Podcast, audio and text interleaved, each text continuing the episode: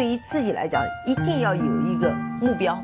一个企业，它真的要对什么人负责任？嗯，要对社会负责任，嗯，对员工负责任，对股民负责任。这个三个责任，一个国家的发展，实体经济是永远是是顶梁柱。各位好啊，给你一个真实生动的格力电器，我们给的比你要的多。二零一九年的一月一号啊，格力电器啊发了一个公告说。公司将于一月十六号召开股东大会，进行董事会换届选举。董明珠被提名为董事候选人，董明珠的闺蜜呢刘淑薇被推荐为独董候选人。看来，董明珠是否能够连任格力电器董事长，这一个在二零一八年的未解之谜，终于要解开了。我不想对这个公告本身做什么诠释和解释，我相信它都是按照法律的流程来的。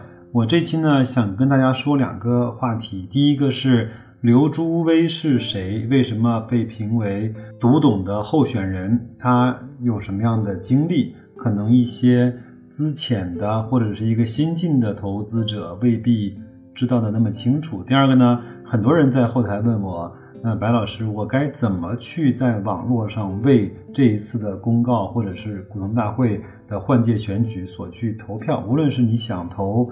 赞成票还是反对票？我们至少应该知道怎么去投票，对吗？好，那我们这期的话题就先从刘朱威开始来讲起。刘朱威呢是呃女，一九八零年三月份毕业于黑龙江大学。那一九八四年开始呢，她在北京大学经济学院读研究生啊，听好了啊，在陈岱孙和厉宁教授的指导下。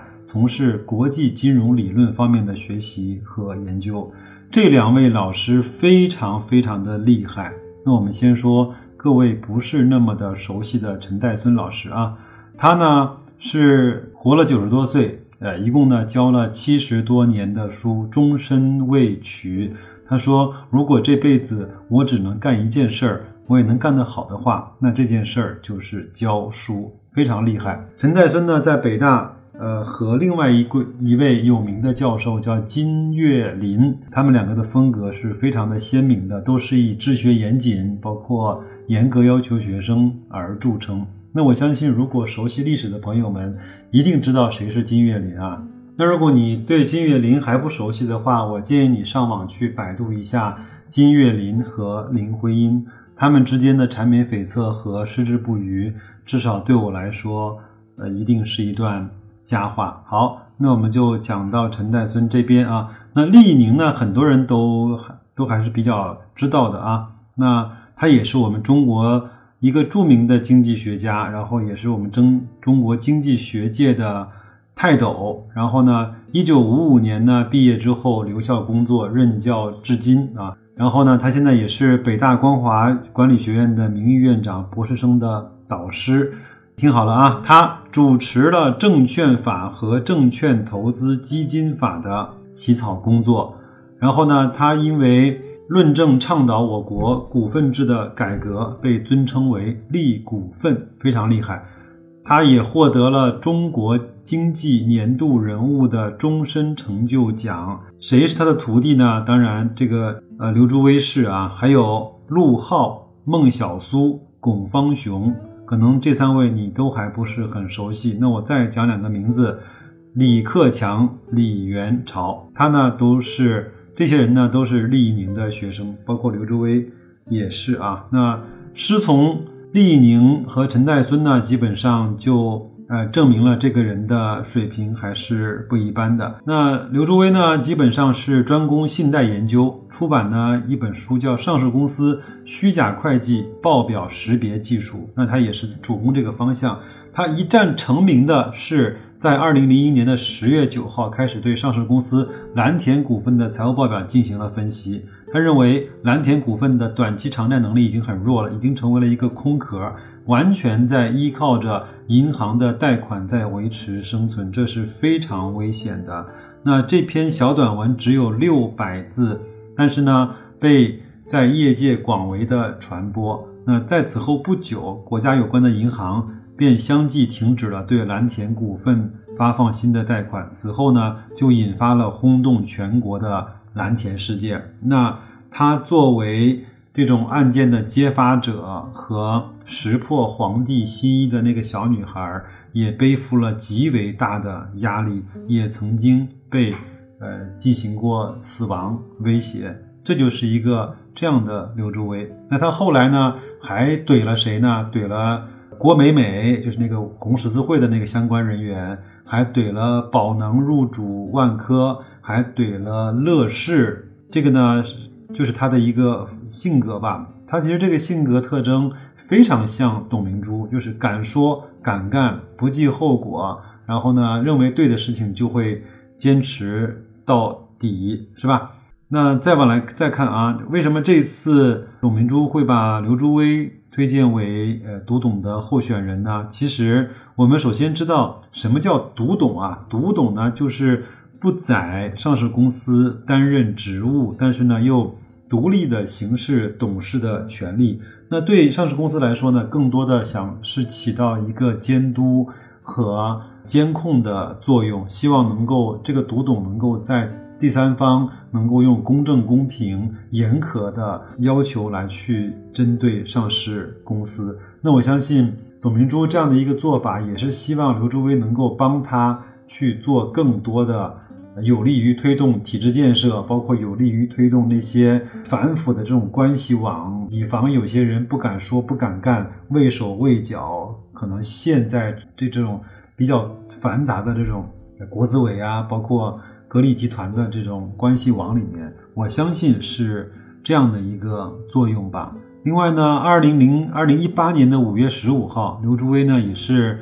在朋友圈里发了一个微信朋友圈，他说：“飞抵珠海与我的闺蜜格力电器董事长董明珠相聚。”那他也是晒出了前一晚上在格力二零一八年再起航晚会的照片。从这些千丝万缕的关系来看，那刘朱威和董明珠应该是那种属于同一路人，包括也是惺惺相惜的女侠和。女斗士，那我相信我讲到这儿，各位应该就明白谁是刘朱威了。那刘朱威在格力如果能够当选独董的话，会对格力起到一个什么样的作用？我相信各位也都有各位的判断了。等一下呢，为大家念一段刘朱威发的一份文章，这篇文章还是讲的，我觉得是在理的。那这一篇文章呢，是发表在二零一八年的七月份的。文章的名字呢叫《中国致富之路》，因为相对比较长，我就节选了几段比较重要的跟大家去分享一下啊。刘周威说，投资股票呢是为了获得投资收益，通俗多说，买股票是为了赚钱，获得长期稳定的股票收益是大多数股票投资者的期望和目标。为了实现大多数投资者的目标，上市公司必须拥有长期的持续盈利能力。而上市公司保持长期持续的盈利能力的前提是拥有自主知识产权的核心技术。三十年前，与格力电器同期起家的空调制造厂商有上百家，但是现在只有格力还活着，并且成为了世界上最大的空调制造商。为什么会有这样的结局呢？因为格力电器呢自主研发成功空调器的核心部件变频压缩机。并且进一步研发成功双极增寒变频压缩机，正是这些全球领先的自主知识产权的核心技术，保证了格力电器不受制于人，并且将格力电器推向了全球最大的空调制造商的位置。两年多以前，格力电器开始研发设计空调的芯片，现在已经开始在部分的产品上批量的试用。每台空调至少要采用三到四枚的芯片，格力电器每年要使使用数亿计的芯片。以前格力空调使用的芯片呢，全部需要从国外进口。现在格力电器自主研发设计的芯片已经进入到了批量的试用阶段。在此的基础上，格力电器公布要自主研发设计空调芯片，实现自给自足。这从两方面提示了投资者和市场：一个是格力电器不会在空调器芯片上受制于人；二是芯片是可以自主研发成功的。在对一些上市公司的调研中，我发现啊，有一些上市公司的研发力量绝不亚于格力电器，但是这些公司高管认为，既然国外有，何必要自己研发呢？甚至把本公司的产品升级依赖于国外核心部件的技术进步。相比较，格力电器不仅研发成功空调器的核心部件，而且进一步的研发成功全球领先的核心技术。这些公司不仅受制于人，而且随时会被人一下子掐死。我相信这个讲的有一部分是中兴通讯啊，格力电器呢是上市公司的榜样。我们能够预见到的是，越来越多的上市公司会像格力电器一样研发和掌握自主知识产权的核心技术。能够打败我们的只有我们自己。不要怨天尤人。现在谁能够制裁格力电器？谁能够掐死格力电器？没有人。格力电器一名员工用了两万元购买格力电器的股票，现在市值八十万。这位格力电器的员工的股票投资收益就是绝大多数投资者期望的。在调研的过程中，我发现越来越多的上市公司可以逐步的做到像格力这样，让投资者获得持续稳定的投资收益。这也是为什么这些上市公司普通员工在每个月领取工资之后，就用闲钱不声不响的买所在公司的股票的原因。这就是中国的致富之之路，无论对个人、对公司、对国家，都是致富的必由之路。那一些不务正业、投机取巧、欺诈造假的上市公司，终究逃不脱像市值风云这样的股市啄木鸟。从成立以来，市值风云所披露的案件中，从来没有冤枉过谁。凡是被市值风云等揭发过上市公司，都会被市场唾弃。不管这些上市公司是否退市，最终都会成为僵尸。他讲话呢，相对还是比较极端吧，或者是比较激烈的吧。他如果讲谁好呢，就会不加修饰的去讲。我就是认为格力电器是好公司。那还有一些公司，他认为就不是一个好公司，他就会说这样的，即便是不退市，也会成为这样的僵尸的企业。这就是刘竹威的个性吧。那我们也希望在一月十六号的股东大会开完之后，能够有一个结论，看看董明珠，看看刘朱威能不能如愿的成为格力电器的董事长和呃独立的董事。另外呢。呃，这次的半年度的分红也能不能如期的按照呃那个议程，能够在春节之前能够分到我们各位投资者的账户上，这也是一个能够善莫大焉的一个事情。所以呢，现在开始来回答很多的朋友在后台问我的问题：到底如何去给一家上市公司做网络的投票？好，那我就拿格力电器这次的股东大会为准，好吧？第一个呢，它是公告里面是这么写的啊。第一，现场会议的时间是二零一九年的一月十六日下午的十四点半，就是两点半。第二呢，看清楚，网络投票时间是二零一九年的一月十五日至二零一九年的一月十六号，就是整个在一月十五号这一天到一月十六号的下午的三点的收盘时间。都是可以的。那然后呢？他还说，如果通过深圳证券交易所交易系统进行投票的时间是二零一九年的一月十六日的九点半到一点半，十三点半，十三点到十五点，就是整个的交易时间啊。那然后呢？我们也不用这么麻烦。你明天或者是你待会儿打开你你现在所持有。格力股票的那一个账户打开来之后呢，你一定会发现，你这个交易软件的最左边它有很多的选项，比如说买入啊、卖出啊、市价买入、市价卖出啊、撤单、大单委托、新股申购，对吧？查询银证业务啊，什么这些东西啊，你往下看，你会看到。在比较靠下的部分呢，有一个叫投票，它有一个加号。你把那个加号点开来，你就会发现有基本上有有几个项目。第一个是投票，第二个呢是当日投票的查询，第三个呢是投票结果的查询，第四个呢是密码服务。